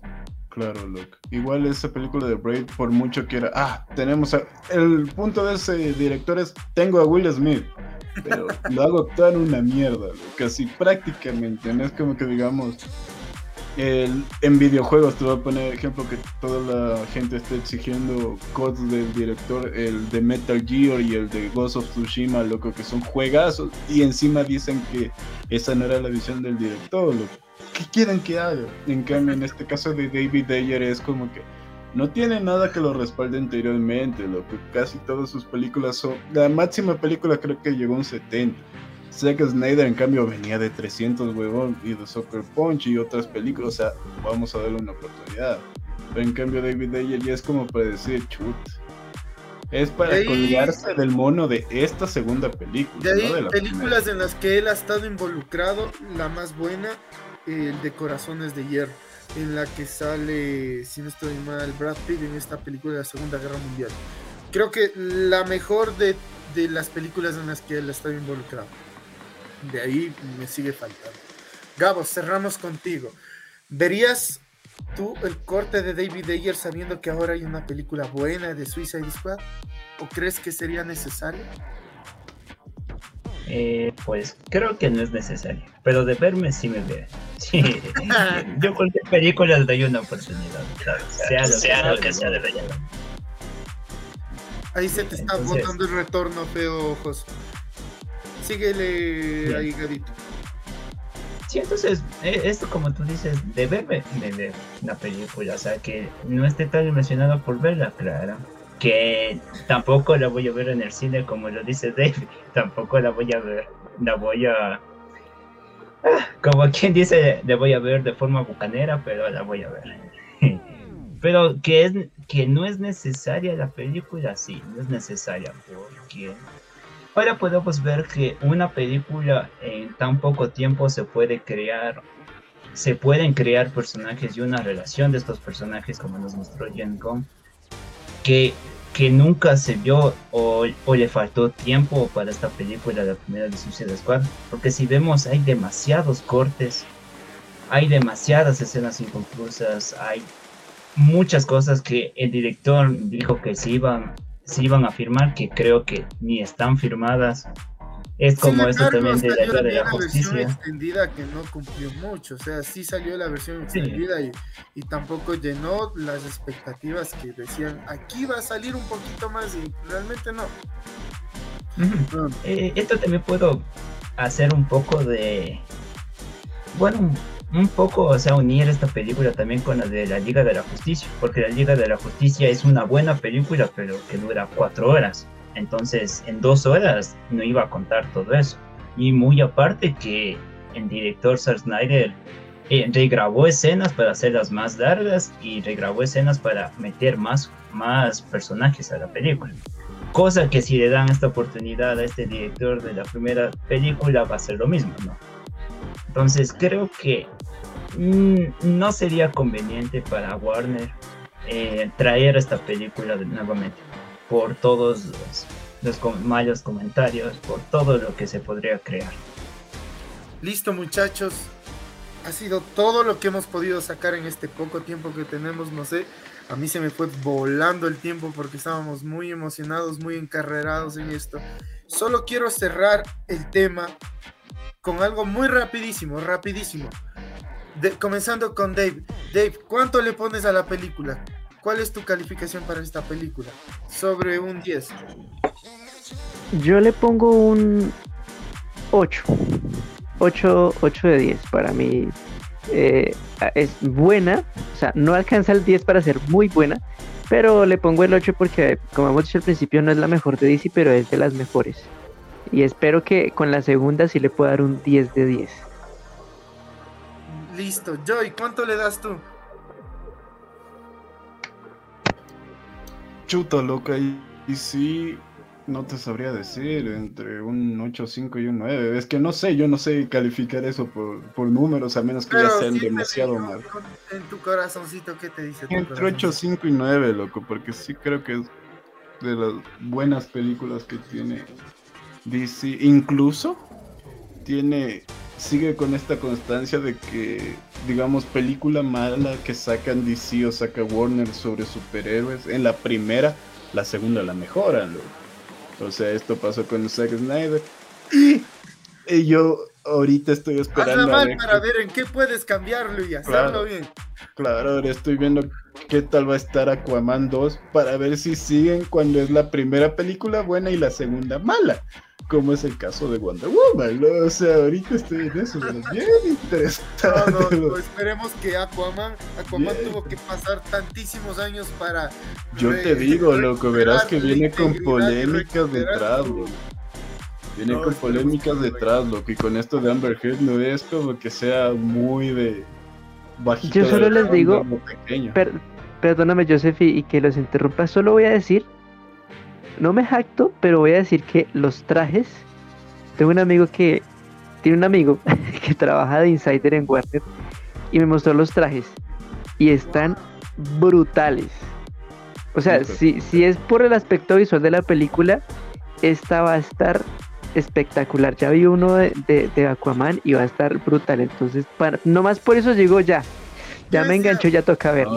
Qué, Yo qué quiero bueno ver, ser amigo de yo Dave. quiero ver que rompa esta, esta racha que se ha formado furiosamente. Solo pido eso. De ahí un 8-5-9, tal vez un 9 más que un 8-5. Sí Con lo que me acabas de con lo que nos Me- acabas de decir, imagínate, yo soy tan deseíta que yo creo que estoy a punto de gritar como niña chiquita.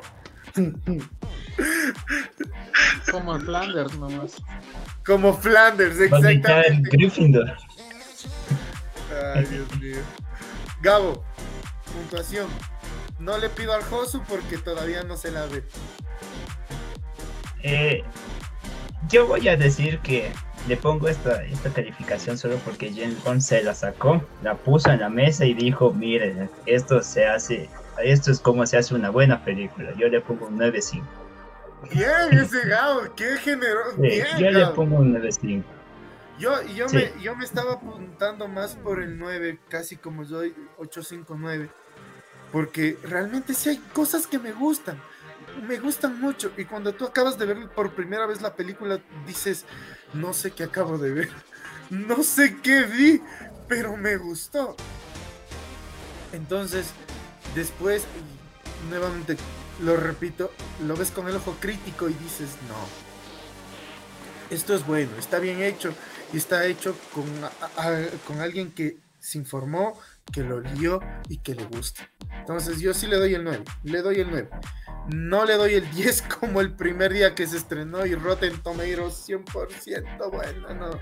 Rotten Tomatoes es una basura, loco, siempre lo diré, eres una basura Rotten Tomatoes. Úname si quieres, no me importa. ya voy a ver los comentarios del Anchor otra semana. Ojalá no nos vaya mal ahí. Listo, muchachos. Muchísimas gracias, Dave, por haber estado con nosotros. Gracias, muchachos, por acompañarnos todas las semanas.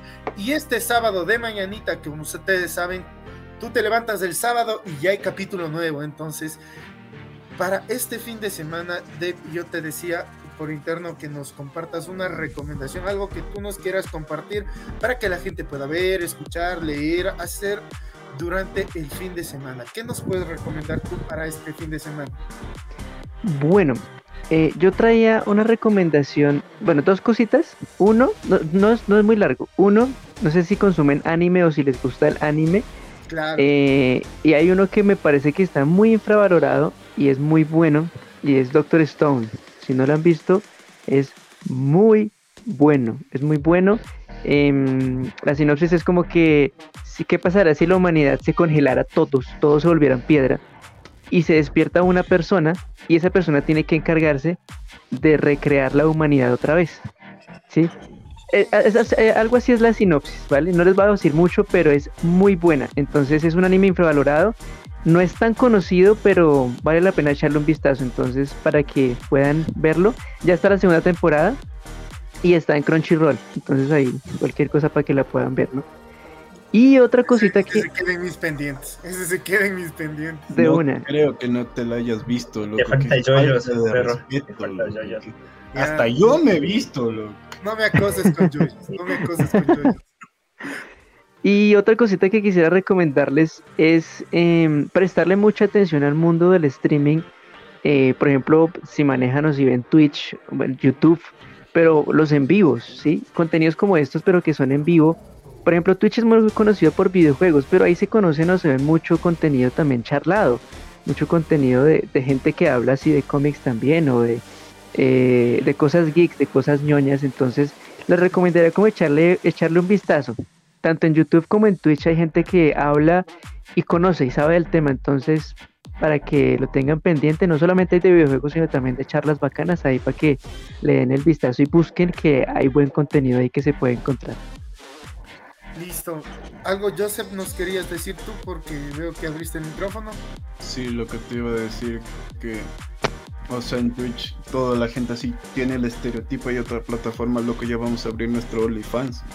Porque también no es solo de fotos de patas, también es de cosas que puedes subir lo que quieras, pero ahorita está más enfocada a fotos de patas y no tantas más, partes del cuerpo más arriba, pero ojo ahí, ojo ahí. muchos indican el chiste de John Cena, no digo más. Entonces, muchísimas gracias muchachos, gracias Dave por habernos acompañado. Eh, les recordamos muchachos estar muy pendientes quienes vayan a compartir este, este podcast, lo estamos compartiendo desde la otra semana junto con Mr. Game Over y Sonavit. Queremos hacer viral el hashtag el sin distancia, así que mis queridos amigos, si lo vas a compartir, compártale con el hashtag sin distancia olvidémonos de la distancia, vayámonos juntando más, aunque suene como que de doble sentido, no lo es, es para sentirnos más cerca, ahora que ya nos estamos vacunando y después volvernos a ver.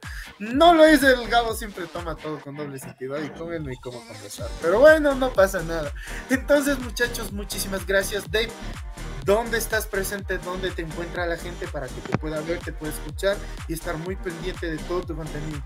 Bueno, yo soy Dave y me pueden encontrar, siempre señalo la cámara como si me vieran y, resalto el nombre, pero, pero no me están viendo. Bueno, eh, como el Gamin Geek, em, ojo, es Gamin, no es gaming, porque muchos dicen, ah, es gaming, no es Gamin Geek. Si quieren saber por qué es Gamin, entonces búsquenme y me preguntan. Me pueden encontrar en Instagram en Twitter, en Facebook, en YouTube, en TikTok, en Twitch, casi casi que OnlyFans, pero no, hasta ya no porque mi esposa me regaña, entonces ponen simplemente el Gaming Geek en, en Google y ahí me pueden encontrar en todas mis redes sociales. Charlamos de películas, de series, de videojuegos. eh, y ahí en Twitch digamos que estoy como lunes, miércoles y viernes ahí para que charlemos y para que juguemos un rato. A ustedes de verdad, a Joseph, eh, a Josué, a Gabo, a, a ti el host, de verdad, a todos gracias por la invitación. Se pasó y se pasó muy bacano acá en este podcast, genial. Muchísimas gracias, Dave, por acompañarnos, aunque el Josu llegó tardecito, pero estuvo aquí. Es lo bueno. Ya le tomamos lista a los tiempos. no, le, no le pusimos falta. Entonces, muchachos, muchísimas gracias. Estén al pendientes de todas las cosas que les estamos dejando. Seguimos todavía con la dinámica para que puedan votar en Facebook por la mejor consola de la comunidad. La consola favorita de la comunidad en la que ahorita eh, ya se acabaron los octavos de final. Estamos entrando a los cuartos de final. El jueves se, se debatió el primer puesto entre Xbox y la Xbox original y PlayStation 4. Vayan a ver la siguiente en la que está la, la NES versus el PlayStation 2. Vamos a seguir viendo do- la siguiente en la que está la Wii U versus el, el Nintendo 64. Y la que nos sigue es, si no estoy mal, vamos a tener el... Se, se me va la última, no sé por ahí si los chicos están al pendiente, pero están muy al pendientes. Vamos a elegir la consola favorita de toda la comunidad entre Sonabit, Mr. Game Over y nosotros de Ghost Dog. Estar también muy al pendiente de cada una de las redes de nosotros y cada una de las personas que nos acompañan en cada uno de los podcasts. Y nos vamos a ir despidiendo. Joseph, te vas despidiendo de este podcast. Gracias, jefis- jefecito perro, Gavito, Josu, vea los tiempos, que hubieras participado más. En la siguiente serie. Gracias, Que no se ha visto la película. Qué buena conversación tuvimos esta noche. O sea, fue muy encantador. Un debate así bonito. Es que la película fue muy buena, loco. Y es, yo creo que genera eso. O sea, una conversación fluida, bonita, amena. Incluso creo que una hora y media se nos hace muy corto. Tal vez hacerlo como el de Dragon Ball, unas dos horas y media. Pero hay que hacer otras actividades. La mayoría estamos en la universidad, así que es entendido. Y loco, también otra cosa que deben dar una oportunidad, tanto que no íbamos a hablar de Marvel esta semana, pero What If, loco, What if? una serie sasa, esperen cosas muy buenas, esperen cosas increíbles de esa serie. loco. Y espérense al podcast que lo haremos, como ustedes saben, cada que se acaba una serie y le metemos ganas. Y también, para quienes les gusta Brooklyn Nine-Nine, jueves 12 se estrenó la nueva temporada. Jueves 12, primer capítulo de la nueva temporada. Y es algo que no se lo espera. Se acaba Brooklyn Nine-Nine. Estoy con el corazón roto porque se acaba la serie. Pero estoy muy al pendiente también de eso. Josu, te vas despidiendo. Sí, primero queriendo agradecerle a Dave, o sea, eh, no sé si me ha escuchado, pero siempre, siempre es grato hablar con gente que le encanta el tema, sobre todo, pucha, o sea, sí me duele no haber visto por todo lo que dicen, pero más me da más ganas de ver, o sea, es como que, chuta, al fin alguna película que vale la pena, según entiendo yo. Y como dice Joseph, Wadir está una máquina que también ya me la empiezo a ver porque ni bien sale, ya están con el spoiler en el chat, así que eh, no sé qué me pasó con Suicide Squad. Eso agradecerles a todos. Ver que felicitarle a Gabo que a los tiempos que no entro, pero veo que ya no sale con sus cosas. Le- le- Se controla ya. Le han puesto a correr al Gabito. Eso chicos. Le dolió el comentario al Gabo que le pusieron de déjenle, déjenle hablar. Gabito, nos vamos despidiendo ahí. Chuta, ya me dejan al final ya para despedirnos. Bueno, Se yo también con agradecer de oro, aquí, hermano. Siempre lo Claro, pues. claro, con el que dio el nombre, con parte del nombre aquí hay, al Sí. proyecto. Sí. Aquí agradeciendo ya a Dave. Puede sonar un poco raro, pero creo que nos estamos, estamos invitado, invitando mucho colombianos, creo que nos estamos haciendo muy amigos de nuestros vecinos colombianos. Y, es, y, estoy muy feliz por eso, ¿no? Seguir, seguir expandiendo nuestras fronteras, o sea, saber que hay personas en otros países que comparten lo mismo de nosotros, ven lo mismo que nosotros, y podemos hablar, o sea, sin ninguna distinción, sin ningún, sin ninguna sin ninguna palabra rara no, nos podemos entender. bueno, antes de antes de y antes de despedirme solo debo decir al, José que, que, se vaya a comer la piscina por la libertad. Con eso me despido. Esa es la piscina de. Muy bien no le cachó, pero cuando vea te va a matar. Cuando vea la película te va a matar, no sabes cómo, pero te va a buscar hasta el fin del mundo.